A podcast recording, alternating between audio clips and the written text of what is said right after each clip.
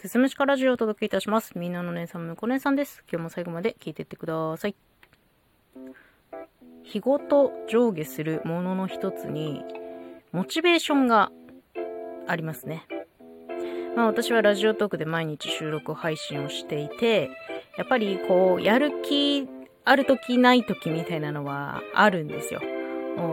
めちゃめちゃ、もう今日は気合入ってっぞっていう時もあれば、もうやる気がね、うすうす、もう何回煎じたお茶パック並みに、うすうすの時がどうしてもある。まあ別にね、私自身フォロワーさんがたくさんいるわけでもなく、こう一つの収録の再生数も、1日でどれだけ再生されるかって言ったら、まあ最近アナリティクス見てないからわかんないんですけど、多分ね、2桁いくかいかないかぐらいの少なさなんですよ。まあそんな中でね、こう常に高いモチベーションを保ち続けること。これはね、非常に難しい。いや、今私この話めちゃめちゃ喋りたい。1秒でも早くこの話題をお届けしたいっていう時は、まあ気合入ってるんですよ。で毎日ね、そんな話があるわけでもないの。そんな特別な生活送ってないから。なので、私はこのモチベーションの置く場所をみんなに評価される収録を撮るぞっていうところではなく、毎日何かしらを発信するぞっていうところに置いているんですよ。まあこれ手っ取り早く言うと質より量みたいな話になってくるんですけど、配信してなきゃもう0点なんです評価の土台に上がってませんから。配信したら何点かはもらえる。もうな、もうなんだったら9、9大点ぐらいは取れるんじゃないかなぐらいに思っていて、まあ、つまりモチベーションをゼロにしないことが私の中では大事になっています。まあ、ずっとね、高いモチベーションを保てていたら、それは多分ね、天才のなせる技だと思うんですよ。まあ私みたいなもうボンのボンは、ほどほどのモチベーションをなんとなく保っている。もうこれでいいんじゃないかもう、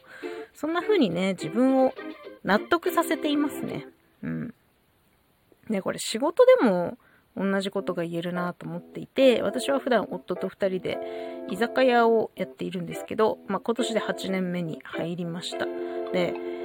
この8年間の間でさ、これまでずっともう常に意識高く、モチベーション高く仕事と向き合ってきたかというと、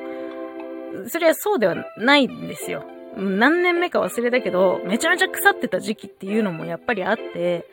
その時はね、まあ、振り返れば、あんまりいい仕事内容ではなかったように思います。うん。もうなんかね、私一人で腐ってた時期がある。なんか全然ダメだった。なんか接客内容とかも良くなかったしね。なんか、いろんなことがおろそかになっていたなっていうふうに思って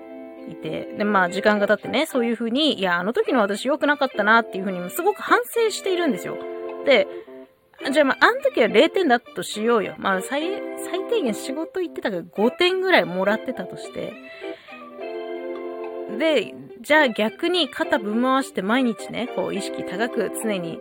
ピンシャンピンシャンして仕事すんのかって言ったら、やっぱね、そうもいかないの。気合い入れたら入れただけ帰ってくるわけではないっていうことは、もうきちんと学習されているので、まあ今は、一日一日、こう気合入れまくりっていう感じではなく、まあこれはもうずっとこれから先も続いていくことですから、こう地続きの日々の中で、仕事を嫌いにならない、仕事を好きでいられるだけのモチベーションを保っていようみたいな、そんな感覚になっているんですよね。まあでも、8年の間で仕事を嫌いになったことはないんですよ。まあ収録を嫌いになったこともないんですよ。やりたくないって思ったことはもう全然ない。向いてないなと思うことはめちゃめちゃあるんだけどね。それでも、好きだしやりたいの方が、まあ、勝ってるから続けられてるっていうのは大きいんだけど、でもね、やっぱり、まあ、常に、こう、高評価、高評価っていうのを狙いに行くよりかは、本当に自分の中で嫌いにならない程度にやり続けられるモチベーション、それを保つ方が大事だなっていうふうにね、ちょっと思っていますっていう話でした。皆さんモチベーションはどのように保っているでしょうかね。どうですか？私も、まあ、ここから先ね、毎日せっせかせっせか台本を抑えるだけのモチベーションをなんとか保っていきたいなというふうに思っております。最後まで聞いていただいてありがとうございます。また次回もよろしくお願いします。